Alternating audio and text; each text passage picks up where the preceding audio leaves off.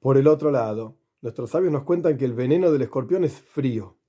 Una persona puede estar caliente por el mundo, tener energía, etc. Lo ideal es que esté caliente por Dios, pero está caliente por el mundo. Ok, esta persona se puede refinar para enfocar su calentura, su fuerza en Kedusha, en santidad. Pero si hablamos del veneno de un escorpión como algo frío, la persona tiene total indiferencia por el mundo. Cumple mitzvot, no le interesa. No cumple mitzvot, tampoco le interesa. El mundo material, tampoco le interesa.